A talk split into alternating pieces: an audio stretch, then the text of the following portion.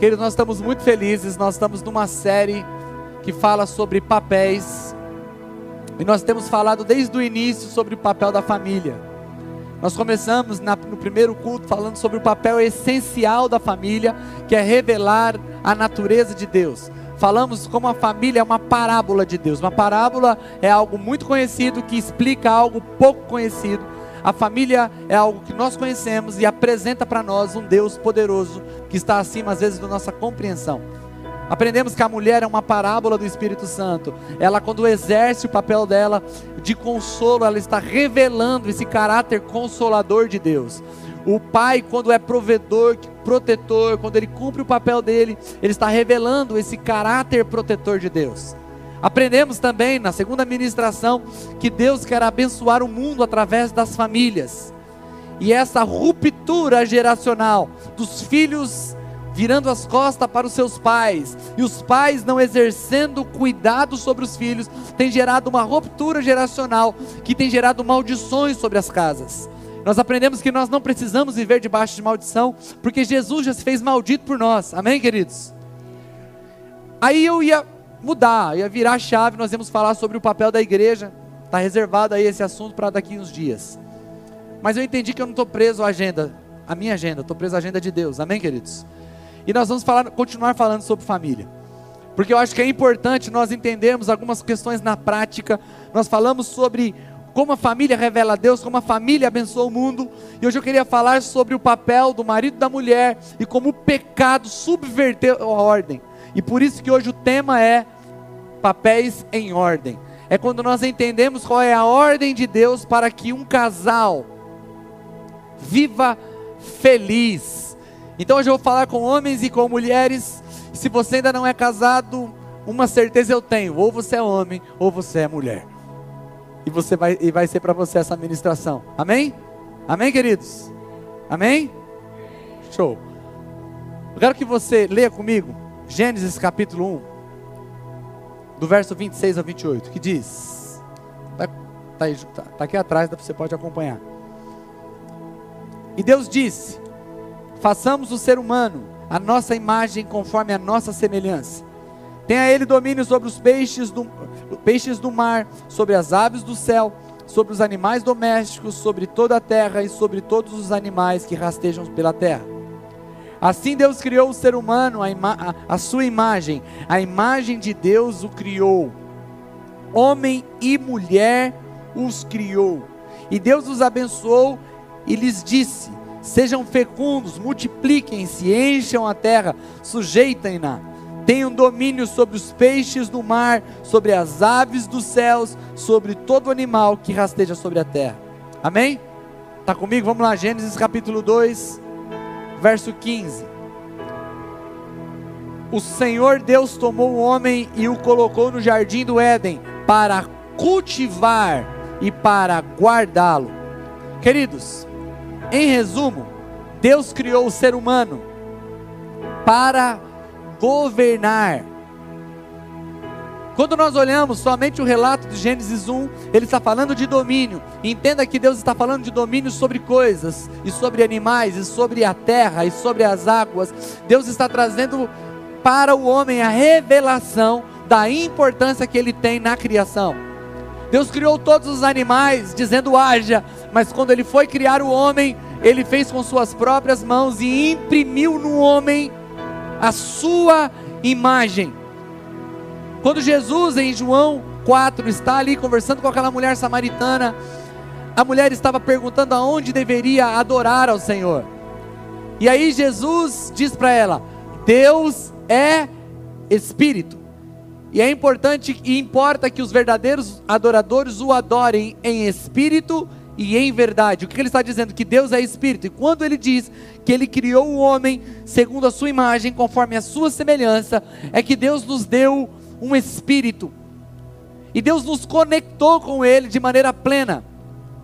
Eu fico pensando, quando Deus deu ao homem a responsabilidade de pôr nome em todos os animais. Agora imagina Deus pensando assim, olhando para a girafa, que hoje nós sabemos que é girafa, e deu ao homem a responsabilidade de pôr o nome naqueles animais. Adão olha para a girafa e fala assim: Acho que isso combina porco. Que, que não aconteceu um, uma, um conflito entre Deus e o homem na hora que o homem foi colocar o nome nos animais? Por que, que Deus confiou algo tão sério ao homem, não só de pôr nome, mas de cultivar e, e cuidar da terra? Porque o homem estava conectado com Deus. Quando nós aprendemos que se nós orarmos segundo a vontade de Deus, Ele nos fará tudo aquilo que pedirmos, a grande questão não é o que pedimos, mas é se o que pedimos está alinhado ao coração de Deus. E quando Adão foi criado, Adão foi criado para estar conectado 100% ao que Deus pensa, ao que Deus quer. Dentro desse entendimento do que Deus quer, dentro desse entendimento do que Deus faz, Deus deu ao homem duas grandes responsabilidades: cultivar e guardar.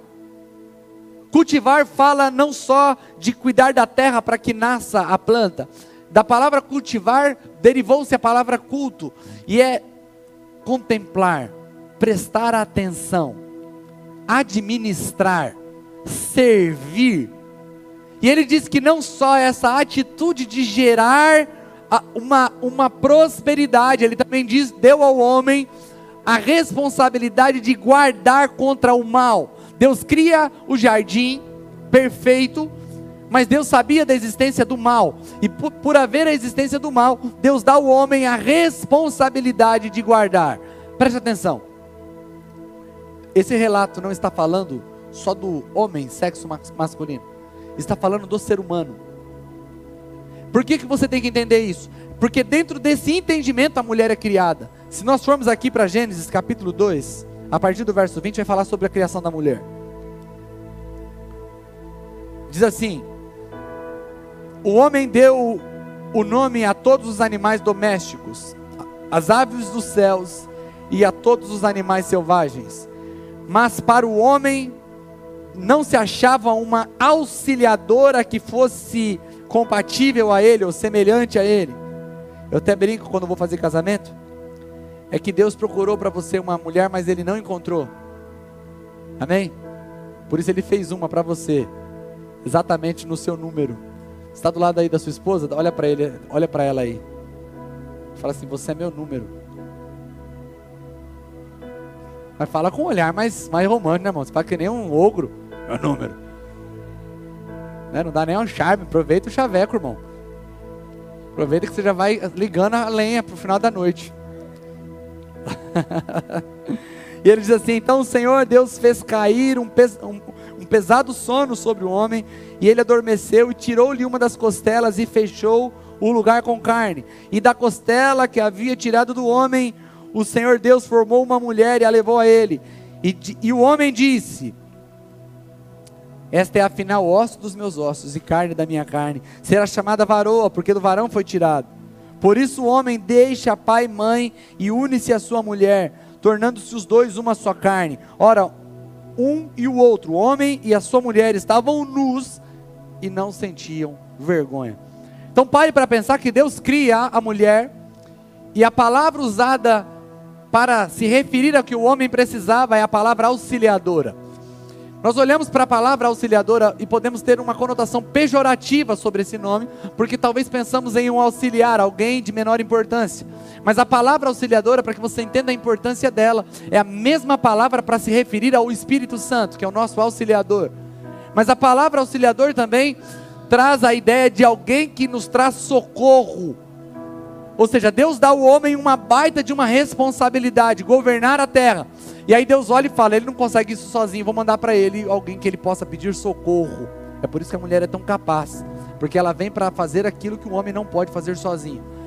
O pastor João Agripino, pastor, pastor que nos pastoreou em Boituva, ele sempre, todo casamento que ele faz, ele fala isso: fala, olha, Deus não tirou a mulher da, do pé para que o homem não pisasse nela, não tirou a mulher da cabeça para que ela não mandasse no homem, tirou da costela para que os dois pudessem andar juntos, lado a lado. E quando você olha para a mulher, nesse contexto, a mulher está junto com o homem dentro de um projeto de governo, dentro de um projeto de prosperidade. Eu vou ler para você o texto da mulher que a Bíblia diz, você vai ver que a, a, a, mulher que a Bíblia relata como sendo uma mulher virtuosa, uma mulher talentosa, ela está bem distante da mulher que a religião criou. E no, no começo do século passado, alguns escritores começaram a falar sobre o conceito de mastermind. Um dos maiores escritores sobre isso, talvez o pai desse conceito, Napoleão Hill, falava que do, quando duas pessoas se unem e começam a olhar para a mesma direção e ter os mesmos projetos, elas podem fazer o que elas quiserem. E ele não era um gênio, ele só analisou isso na própria criação. Quando Deus olha para aqueles homens que estavam fazendo mal, construindo uma torre, querendo ser maior ou alcançar a Deus, a Torre de Babel. Deus olha e fala: eles falam a mesma língua e querem a mesma coisa, logo poderão fazer tudo o que quiserem. Conceito de mastermind. Quando Deus está falando sobre o porquê os cananeus perderam a terra, ele começa a dizer assim: um matou mil, dois matou dez mil. Bate a conta, irmão? Um mata mil, dois mata dez mil. Conceito de mastermind: quando você se une com uma pessoa para um projeto, vocês dois podem fazer muito mais do que uma pessoa sozinha. Aí, quando a gente falou semana passada sobre ruptura geracional, existe também uma ruptura matrimonial. Hoje não, hoje não existe mais uma missão só, existem missões, e quando você tem um lar dividido, além desse lar não subsistir, esse lar não prospera. E quando você olha para o que Deus está falando aqui, Adão já estava dizendo: ambos serão uma só carne. Está falando de um conceito de parceria, de projeto junto. E isso não tem a ver só com, com, com liderança e com o domínio do homem, porque quando esse conceito caiu na mão de gente caída, isso virou uma bagunça, porque Deus está falando sobre governo, não está falando sobre domínio. Você vai perceber que domínio fala sobre queda, fala sobre pecado. Governo é o que Deus deu no Éden. E nós não governamos sobre, nós governamos para. Há uma grande diferença em governar sobre e governar para. Eu não governo sobre minha esposa, eu governo para minha esposa. Eu lidero para que ela seja feliz e tenha sucesso, para que ela realize os projetos e os sonhos dela, para que a minha família tenha prosperidade. Eu não governo sobre ela porque eu tenho um problema de autoestima e preciso mandar em alguém. Está entendendo isso? Porque a gente tem muito homem inseguro que fica tentando exercer domínio, mas o que ele passa é de um tonto porque ele não está governando para a família, ele está tentando governar sobre a família. Deus não deu domínio para você sobre sua família, Deus deu domínio sobre coisas, sobre pessoas. Nós governamos para o sucesso e para a prosperidade. Nós temos tanto problema na política porque os políticos não querem governar para a nação, querem governar sobre a nação, querem tirar proveito do governo que estão fazendo e não governar para que a nação prospere. Entenda por que nós temos tanto problema com o governo? Porque é uma complicação entre entendimento de domínio e governo. Agora olha a mulher que Salomão descreve como sendo uma mulher que vale mais do que o diamante, mais do que os rubis. Provérbios 31, a partir do verso 10. Na NVI fala sobre uma mulher exemplar e na revista atualizada fala sobre mulher virtuosa. Aqui fala, aqui nós, vamos, eu vou ler junto com vocês aqui na, na revista atualizada, a partir do verso 10. Mulher virtuosa, quem achará? O seu valor excede aos de rubis o coração do seu marido está nela, confiado. Ou seja, o marido confia nela e assim ele não necessitará de despojo. Ele não, não terá falta de nada. Ela só lhe faz bem e não mal todos os dias de sua vida. Busca lã e linho e trabalha de boa vontade com suas mãos. Olha aqui. Volta, volta o anterior. Busca lã e linho e trabalha de boa vontade com suas próprias mãos. Ela é uma mulher empreendedora. Ela é uma mulher que, que tem projetos. Continua passando. Como navio mercante, ela traz de longe o seu pão. Quer dizer que não necessariamente uma mulher que tem que ficar dentro de casa. Está vendo aqui? Não, eu, não é eu que estou falando, nem é uma cartilha de feminista, é a Bíblia. Levante-se mesma noite, levanta-se mesma noite para dar de comer aos de casa e distribuir tarefa das servas. Tem funcionárias examina uma propriedade e adquire-a e planta uma vinha com fruto de suas mãos. É empreendedora, ela está fazendo projetos. Cinge os, os, seus lombos de força e fortalece os seus braços, não é fraca. Vê que a, é boa sua mercadoria e a sua lâmpada não se apaga de noite estende as suas mãos ao fuso e as suas mãos pegam na roca, ou seja, não tem trabalho que ela não pode fazer. Abre a sua mão ao pobre e estende as suas mãos ao necessitado. Não teme a neve na sua casa, porque tua, a sua família está vestida de escarlata. Ou seja, ela, ela trabalhou no verão para cuidar da tua família, a pessoa que pensa no futuro. Faz para si cobertas de tapeçaria, seu vestido é de seda e de púrpura. Ela consegue ser tudo isso e ainda se vestir bem. Dá para entender o que a Bíblia está falando sobre a mulher? Seu marido é conhecido nas portas e assenta-se entre os anciãos da cidade. Está dizendo que uma mulher sábia faz com que o seu marido seja honrado. Faz panos de linho fino e vende-os e entrega cintos aos mercadores. Ela tem um negócio. A força e a honra são seu vestido e se alegrará com o dia do futuro. Abre sua boca com sabedoria e, e a lei da beneficência está na sua língua. Está atenta ao andamento da casa e não come o pão da preguiça. Levanta-se seus filhos e chamam-na bem-aventurada, e seu marido também, ele a louva. Deixa eu ler para você aqui na NVI, que aqui fala sobre elogio. Cuida dos seus negócios, seus filhos se levantam e elogiam seu, seu marido também a elogia, dizendo: Muitas mulheres são exemplares, mas você de todas supera. A beleza é enganosa, a formosura é passageira, mas a mulher que teme ao Senhor será elogiada. Que ela receba a recompensa merecida e suas obras sejam elogiadas à porta da cidade. Você entendeu? A mulher que a Bíblia descreve aqui não tem nada a ver com a mulher que a religião descrevia alguns anos atrás. Aquela mulher que não faz nada, que não trabalha, que não. Irmãos, o conceito bíblico do casal é o conceito da parceria. Tem coisas que minha mulher faz melhor do que eu, porque ela foi treinada para fazer melhor que eu. E ela faz aquilo não porque é papel dela, ela faz aquilo porque dentro da parceria ela faz aquilo melhor que eu. Você dá para entender isso? Agora, se minha mulher não puder fazer aquilo por qualquer outra coisa, não tem problema nenhum nós pagarmos alguém para fazer, porque o meu papel dela é andarmos em alinhamento para cumprirmos um projeto juntos. Por isso, o que não é aceitável por Deus dentro de uma casa é que tem duas missões diferentes. Com quantos casais nós trabalhamos? Porque cada um tem seus próprios planos. O marido quer economizar para comprar, investir, a mulher quer gastar absolutamente o dinheiro em qualquer coisa. Ou o inverso, a mulher está trabalhando para investir, está preocupada com uma coisa maior e o homem gastando dinheiro com besteira. Por isso que nós falamos que um lar que tem sucesso não existem administrações, existe administração, gestão única. Não é o meu e o teu, é o nosso. Dá para você entender isso? Não deveríamos ter uma lei para dizer que, que é nosso. Se eu, se eu me casei com alguém, biblicamente eu e ela nos tornamos uma só pessoa. Não tem como a, o meu próprio corpo ter algo e o meu próprio corpo não ser dono de algo do que é do corpo. Se eu e ela somos um, uma só pessoa, aquilo é nós. Portanto, se você tem uma mentalidade individualista dentro do casamento, você não entendeu o básico do que é estar casado. Dá para entender isso, irmãos? Isso entra na tua cabeça assim, fácil ou está difícil? Se estiver difícil, não tem problema não, vou continuar falando. Porque, queridos, isso é o segredo do sucesso. Quando nós paramos de viver uma vida separada, o segredo de um casamento de sucesso, segundo a palavra de Deus, é quando nós entendemos que o papel do casal é viver em parceria.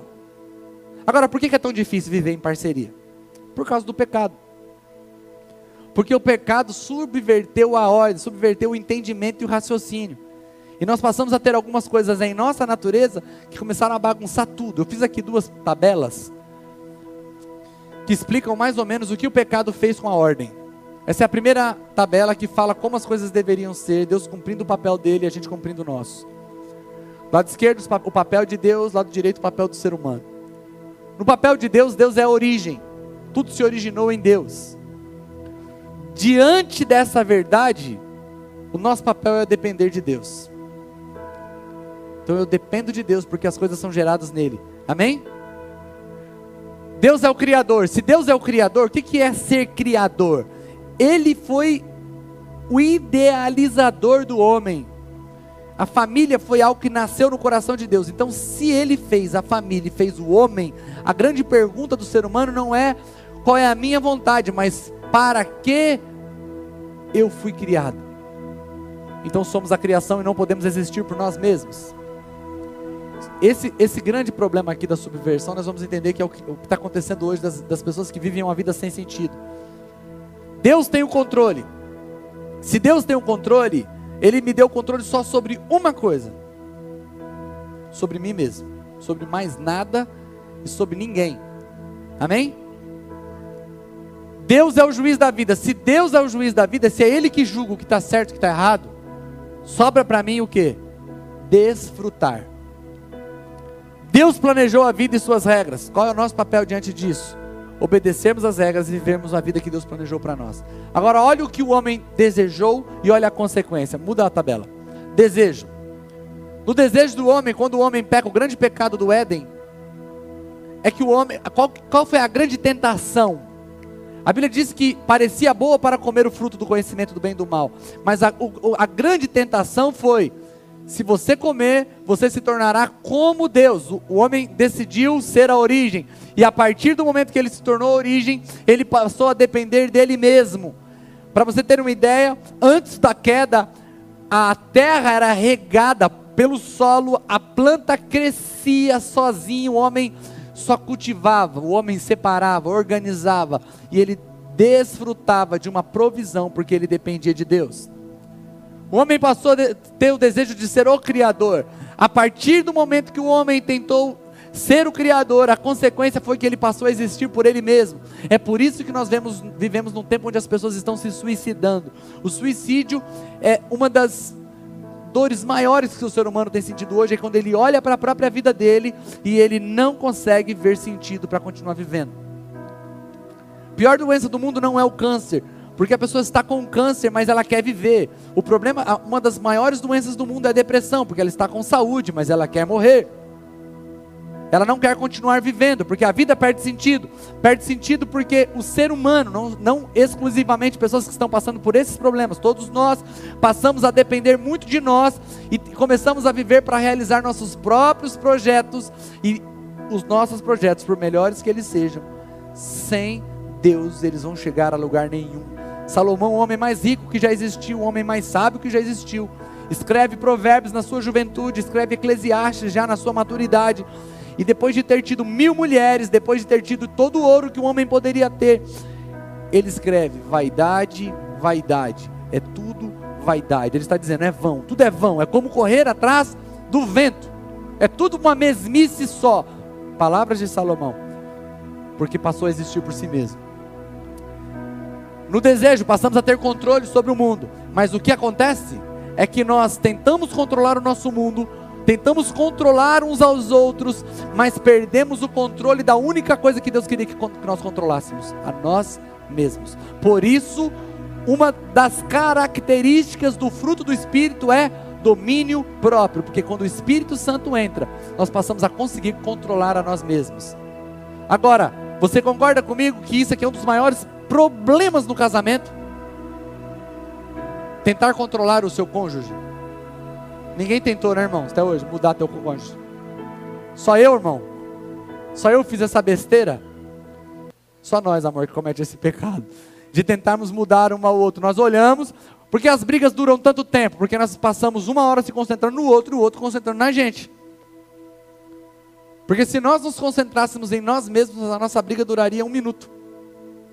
Por isso que eu digo que lá em casa a gente não parou de brigar, a gente só aprendeu a brigar. Ficou mais fácil. Porque quando você começa a entender que nós precisamos de um motivo para nos arrepender, porque eu estava falando isso para o Jaqueta ontem, falei, o, o confronto é diferente da afronta. A afronta tem a ver com tentar se impor diante de, através de uma verdade, de um argumento, seja o que lá, a forma que você tenta se impor. Confrontar é trazer para frente a situação. E quando você põe uma situação diante de alguém ou diante do, do casamento, você está dando uma oportunidade de arrependimento. Arrependimento é mudança de mente. Ninguém consegue mudar a mente se não consegue ver o motivo pelo qual a mente precisa ser mudada. Quando nós tentamos controlar o outro, a gente não quer confrontar, a gente quer afrontar, porque nós acreditamos que nós, tá, a gente está tudo bem. Quem precisa mudar é o outro. E quando nós tentamos controlar todo mundo, nós perdemos o controle de nós mesmos. Outro problema, nos tornamos juízes da vida. E quem julga não, não aprecia. Julgamos a nós mesmos e aos outros e deixamos de ser capazes de apreciar a nós mesmos e aos outros. Sabe esse perigo desgraçado da comparação? Que é você comparar teu casamento com outro, é comparar tua mulher com outra, é comparar teu marido com outro, é comparar teu trabalho com outro, é comparar o seu, a sua forma de ver o mundo com outro. Sabe essa desgraça que gera inveja, que gera ganância, que gera os, os, os maiores malefícios da humanidade hoje? Surgiram porque nós nos tornamos juízes e quem julga não aprecia. Quem julga não consegue apreciar quem você é. Você é um ser único, criado por Deus para ser exatamente o que você é. Se Deus quisesse que você fosse igual ao outro, Deus tinha te feito igual ao outro. Se Deus criou igual você é, é porque Ele tem um propósito específico para você e pronto. Dá para você entender isso? Porque hoje, eu tenho dito e vou repetir isso: a internet hoje trabalha de forma massiva para te vender o que você precisa ser. Você não precisa ser o que o cara está mandando você ser. Você só precisa ser o que Deus criou você para ser e pronto. Por que, que nós não, nos, não, nos, não apreciamos quem somos? Porque o tempo todo a gente está julgando a gente mesmo. O tempo todo a gente está julgando a esposa, o marido. E quando a gente julga, a gente para de apreciar. Eu fiz um exercício uma vez que ministrei para casais. E peguei casais jovens. E você pega casais jovens que acabaram de casar e fala para eles assim: ó, escreve 10 motivos pelo qual você está casado com a pessoa que você está. Irmão, a pessoa vai te perguntar assim: só 10?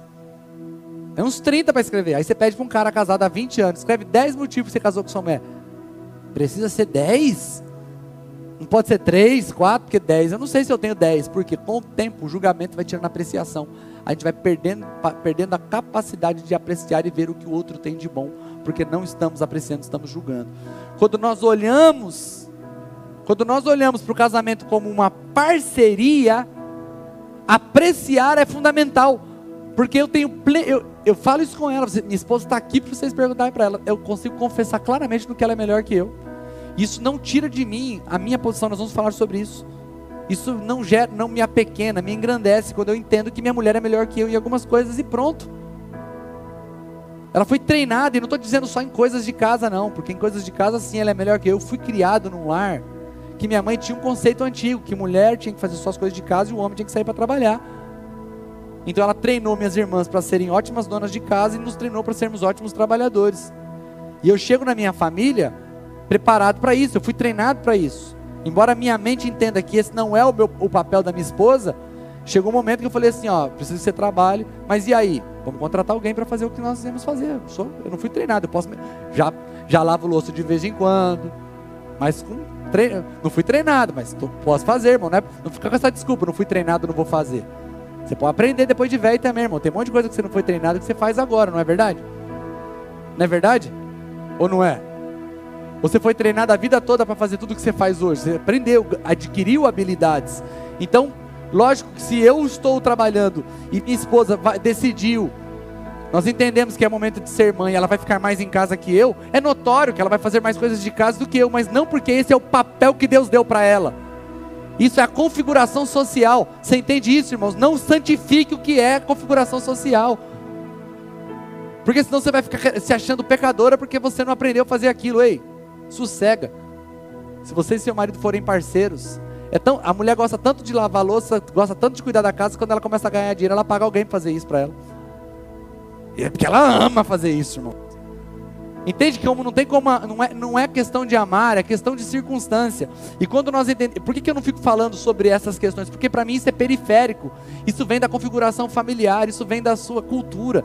Isso não tem a ver com a palavra e com Bíblia. O que tem a ver com a Bíblia é que vocês dois foram feitos para andarem lado a lado, para conquistarem juntos, para terem planos juntos, para terem projetos juntos, para sonharem juntos, para se amarem, para se apreciarem e para desfrutar de uma vida maravilhosa que Deus preparou para você. Quando Deus fez o casal, Deus fez num jardim. Irmão, você entende que é jardim? Você consegue entender a diferença de um jardim de uma lavoura, irmão? A lavoura, ninguém está preocupado com beleza, está preocupado com produtividade. Jardim, tudo separadinho, uma rosa aqui, é uma planta aqui diferente aqui. Jardim é lugar de delícias, jardim é lugar de apreciação. Deus colocou um pomar no meio do jardim.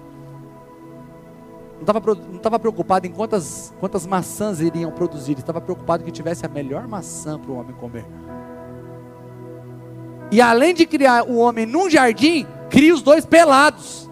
Irmãos, para pensar se Deus estava preocupado que o homem e a mulher vivessem felizes. Cria um jardim e fala, vai ficar nu. E os dois não tinham vergonha, irmão. Sabe por quê? Porque não tinha julgamento. A vergonha existe em lugares onde há julgamentos. Se seu filho tem muita vergonha de você, porque você julga demais seus filhos. Se seus filhos não têm coragem de falar sobre os fracassos deles, é porque eles sabem que eles vão encontrar julgamentos, palavras de acusação. Você tem que dar menos sermão e amar mais. Dá para entender isso? Deus criou o homem num ambiente de desfrute, um ambiente de delícias, porque Deus tem para nós uma vida de desfrute, uma vida de delícia. Se seu casamento não é lugar de paz, se sua casa não é lugar de, de alegria, de felicidade, você precisa deixar Deus colocar o teu lar em ordem, para que você desfrute do que Ele planejou para você. Agora, porque houve subversão da ordem, a gente, a gente tem dificuldade de entender o que Paulo fala aqui, ó. Efésios capítulo 5, verso 22 ao 28. Mulheres, sujeitem-se aos seus maridos como ao Senhor, pois o marido é o cabeça da mulher, como também Cristo é o cabeça da igreja, que é seu corpo, do qual ele é o Salvador. Assim como a igreja está sujeita a Cristo, também as mulheres estejam em tudo sujeitas aos seus maridos. Por que, que é difícil entender isso? Porque a gente entende isso a partir da queda. E a partir da queda, não é mais governo que o homem exerce, é domínio. E o domínio que o homem exerce já não é um domínio em paz, é um domínio que já também é consequência do pecado. Porque quando o homem peca, a Bíblia, a Bíblia diz que o pecado do homem condena a terra, a terra passa a ter espinhos, abrolhos, o homem passa a se fadigar, mas a mulher recebe uma, uma, um castigo sobre ela. Eu, quando eu digo mulher, eu falo sobre o gênero feminino, que é: o seu desejo será para o teu marido e ele te dominará. A desgraça na vida da mulher, o, o que faz a mulher sofrer, não é só as dores de parto, que é uma das consequências, é que até o prazer dela está na mão do homem. Se ela casar com um homem que não é generoso, ela passa uma vida toda sem sentir prazer. E aí a gente tem mulheres que passam anos, imagine quantos milhares de anos as mulheres passaram sem, sem saber o que era sentir prazer, ou se condenando porque sentiam prazer. Existem culturas que mutilam a mulher quando a mulher sente prazer. Aí a gente quer entender que Paulo está falando sobre a ótica da queda, aonde domínio é ruim, mas Paulo não está falando sobre a ótica da queda, Paulo está falando sobre a ótica da restauração. É quando, quando ela se sujeita ao marido, como a igreja se sujeita a Cristo. Para nós, como igreja, é prazeroso se sujeitar a Cristo, porque a gente está se sujeitando a alguém que deu a vida por nós. Alguém que é inteligente, que olha à frente do tempo, alguém que tem uma mente brilhante, é prazeroso para a mulher se sujeitar a um homem que, como vai dizer Paulo aqui, que ama a mulher como Cristo amou a igreja. E ele continua dizendo: Maridos, amem as suas mulheres assim como Cristo amou a igreja e entregou-se a si mesmo por ela, para santificá-la, tendo-a purificado pelo lavar da água mediante a palavra, e apresentá-la a si mesmo como igreja gloriosa, sem mancha, nem ruga ou coisa semelhante, mas santa e inculpável. Da mesma forma, os maridos devem amar suas mulheres como seus próprios corpos. Quem ama sua mulher, ama a si mesmo. Quando a gente entende esse texto de Paulo sobre a ótica da restauração, a gente entende que não existe parceria se não existe liderança. E não tem como uma parceria de dois ter dois líderes e liderar é, é, é você se responsabilizar. Agora, por que é tão difícil? É tão difícil porque nós passamos a viver longe da origem. Então nós não temos homens que estão preocupados em crescer para que a família se sinta segura. E como as mulheres foram empoderadas nesses últimos anos, e que é uma coisa boa, elas estudam, pensam, raciocinam, conseguem ser multitarefas, fazer duas, três coisas ao mesmo tempo, enquanto o homem se fincou dentro do trabalho, não estuda, não pensa. Então como que você equaliza isso? Mulheres inteligentes sendo lideradas por homens burros. Dá para você entender como você equaliza isso? Aí a gente julga de rebelde toda mulher que não se submete a um homem. Lógico que não justifica o pecado da insujeição e da rebeldia. O que eu estou dizendo é que nós precisamos restaurar a ordem.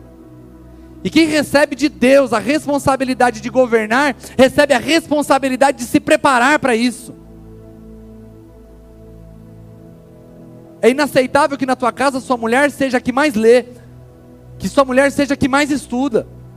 É inaceitável que você não queira crescer para que você possa ser como um líder que indica o caminho.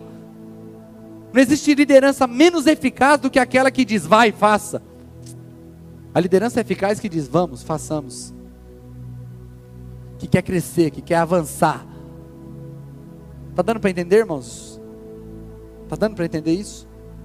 Agora, nós não podemos justificar o desbalanço porque nós não estamos nos preparando. A Bíblia diz que a mulher sábia, ela edifica o lar, e a tola destrói com suas próprias mãos. O, o grande problema é que toda mulher tem dentro de si a tola e a sábia. Ou seja, não é que você é uma ou outra, tá as duas aí dentro. E você é muito poderosa, porque quem tem poder para construir um lar ou destruir é poderosa. E foi Deus que deu esse poder para você.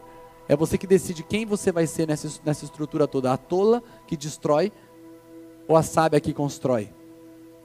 Mas eu quero finalizar dizendo que esse texto é muito mais do que um texto de dever, é um texto de entendimento, de necessidade. Eu me perguntava, eu comecei a fazer muito casamento, e comecei a me perguntar por que Paulo diz: Vós, maridos, amai as vossas esposas como Cristo amou a igreja, mas não tem ordem nenhuma para a mulher mandando, mandando a mulher amar o marido. E por que, que tem uma, uma, um texto dizendo que a mulher deve honrar o marido, não tem nenhum texto dizendo que o marido deve honrar a mulher? Porque Paulo estava falando sobre necessidade. E numa parceria, nós entregamos aquilo que o outro precisa, não aquilo que a gente quer entregar. Então deixa eu dizer uma coisa para você, homens. A sua mulher precisa se sentir amada. A sua mulher é bombardeada diariamente por, por um mercado milionário de cosméticos, aonde mulheres com corpos esculturais são expostos diante do olho dela todo dia, e a mídia diz que aquilo ali é corpo de mulher bonita. Então todo dia ela olha para aquilo ali, porque ali tem milhões e milhões e milhões de reais envolvidos para vender para tua mulher tudo que ela pensa que precisa. E ela olha para aquilo, olha para o espelho e fala: Eu estou muito longe de ser a mulher bonita. Sabe qual é o problema? Quando ela pega seu celular, você também está vendo as mesmas mulheres que ela acha que é o perfeito. Por isso, a pornografia tem destruído famílias. Porque você está passando uma péssima mensagem para tua esposa quando você consome pornografia. Você está fazendo ela se sentir um lixo. Você está fazendo ela se sentir a pior mulher do mundo. E o seu papel como homem é fazer a sua mulher se sentir amada, é investir tempo para elogiá-la. Se sua mulher não tem mais o mesmo corpo que ela tinha quando casou com você, você também tem coisas que você não tinha naquele tempo, filhos. Sua mulher decidiu deixar o corpo dela passar por um processo extremamente doloroso e transformador para te gerar filhos, e você não tem a capacidade de elogiar a tua esposa. Você entende a burrice que o ser humano entrou? O ser humano entrou num canal de tanta imbecilidade que ele vai construindo um, um, uma prisão para si mesmo, e aí não é difícil entender porque as pessoas não são felizes, porque elas não têm um mínimo de inteligência para raciocinar que elas estão pensando errado. Gaste tempo elogiando a sua esposa, gaste tempo fazendo ela se sentir amada. Cada um de nós aprendeu isso de alguma maneira. Meu pai, com todos os defeitos dele, meu pai elogiava demais a minha mãe. E isso passou para mim, passou para meus filhos, né? o tempo todo eles estão elogiando a mãe que tem. Esses dias eu brinquei com vocês, não sei se contei, acho que no último culto, a Edna estava fazendo comida, eu cheguei, abracei ele, aí o Antônio veio para abraçar também, Antônio não, Davi. Eu falei, sai fora que é minha namorada, rapaz. Deixa eu abraçar minha namorada, brincando com ele. Aí ele falou assim, pai, quando eu crescer, eu vou ter uma namorada chamada Edna e vou ter o apelido de Mateus. Ele estava referenciando já, ele quer uma mulher igual a mãe dele. Porque a gente vai trabalhando na mentalidade do nosso filho que a mãe dele é a mulher mais maravilhosa que existe no mundo. Que é a mulher mais linda, é tudo que eu preciso, não preciso mais do que ela, ela é tudo e muito mais do que eu sonhei. Você entende isso? Você precisa investir nos sentimentos da sua mulher. A sua mulher precisa disso, ela necessita disso. Se você é um parceiro bom, porque parceiro bom não é com o cara que você toma cerveja, não é com o cara que você gasta o dinheiro, não é o cara que você faz negócio com ele. Parceria top é parceria com a esposa. Se você tem qualquer sonho de conhecer qualquer lugar, e quando você pensa assim, nossa, fulano aqui comigo seria muito legal, você é muito tonto. Quando você pensa no lugar top, você tem que pensar assim: imagina eu e minha mulher aqui. Gente, eu viajo a trabalho. E minha viagem a trabalho me dá possibilidade de conhecer lugares incríveis, porque eu estou trabalhando. Eu conheci a Torre Eiffel antes de estar com a minha esposa, eu conheci Londres antes de estar com a minha esposa, eu conheci Nova York antes de estar com a minha esposa. Em todos os lugares que eu vou, seja ele quais são os lugares, o primeiro pensamento é: imagina se ela estivesse comigo aqui. Eu chamo ela no vídeo e falo: imagina você comigo aqui, amor. E alguns desses lugares já pude voltar com ela. E vou voltar em todos eles com ela se ela quiser estar comigo nesses lugares. Isso é uma alegria. Levar ela e levar meus filhos. Porque Deus nos criou para sermos parceiros. Está entendendo isso, irmão? Está entrando aí, não? Agora deixa eu dizer uma coisa para você, irmã. É horrível você se sentir feia, não é? Não é horrível? É esse mesmo sentimento que tem quando você desonra seu marido. É assim quando ele se sente quando você começa a repreender ele. Quando você manda ele ficar quieto. Quando você faz ele se sentir um tonto. Quando ele está falando, você cutuca ele para ele calar a boca, porque você não quer mais ouvir o que ele está falando. Quando você manda ele ficar quietinho. Quando você se sente superior a ele e acha que ele é um tonto. O que você está falando para ele é a mesma coisa que ele estivesse falando para você assim, sua feia. Eu brinquei aqui hoje no primeiro culto. Sabe quando você está indo para algum lugar com seu marido? Seu marido não usa o GPS ele quer chegar naquele lugar? Irmã, está aqui para você também, amor, essa mensagem. Fala com ela, Jesus. Não fica dizendo para ele assim: pergunta. Não é fácil perguntar, deixa ele. Depois que ele se ferrou, rodou dez vezes, você fala: que bom, amor, você, tem, você é incrível para achar lugares. Porque o homem é meio orgulhosão, o homem ele tá ali, ele, eu sei chegar, nem ligar o GPS, ele, eu sei chegar, mas aí ele erra. Aí a mulher tá indo para uma festa, e a mulher começa a falar: não é mais fácil perguntar? Nós já passamos aqui. Irmão, já aconteceu uma cena dessa com você? Porque já, olha, já aconteceu com um amigo meu, irmão. Comigo acho que algumas vezes. Né? Agora imagina que você está indo para uma festa. Você e seu marido. E seu marido olha para você e fala assim: Você vai para essa festa com esse vestido feio? Nossa, tá te marcando toda. Tá horrível. Como você, ia querer ir para essa festa? o Cláudio Duarte que fala, irmão, você está numa festa, aí você quer ir embora, a irmã quer ir embora, né? Aí ela chega diante do, do, do, do marido com os amigos e fala, vamos embora, amor, quero ir embora. Aí o cara fala, não vou, porque ele quer ser honrado, né? Ele quer ser honrado. Então ele fala, não vou, aí vocês dois brigam. Quando você entende parceria, o que ele precisa? O que, que a mulher precisa? Vamos lá, gente, só a Luiz entendeu. O que, que a mulherada precisa? E o que, que o homem precisa? Então você chega lá para o seu marido e fala assim: amor, eu quero ir embora, mas eu vou dizer para todo mundo que é você que quer ir e eu vou me submeter, tá bom? Cláudio Duarte Aí ele chega lá e fala: Ai amor, você quer ir embora mesmo? Então vamos, vai, eu vou com você porque você quer, então eu vou. Aí o marido fala: Gente, eu quero ir embora, minha mulher. E vai, é ele que mandou embora. Bom, o cara chega todo feliz na casa. Irmão, quer um ser mais primitivo e idiota que o homem? É fácil demais agradar. Entende? Por que, que tem tanto problema? Porque a gente olha para esse texto só como um texto de dever, não é um texto só de dever, é um texto de necessidade. Paulo está dizendo: dê ao parceiro aquilo que ele mais precisa, e com o homem mais precisa não é ficar muito sendo elogiado. Minha mulher sabe disso, às vezes eu ponho uma roupa ela fala: Credo, você vai com essa roupa? Eu falo: qual que é o problema? Tá feio, tá nada, eu vou assim mesmo.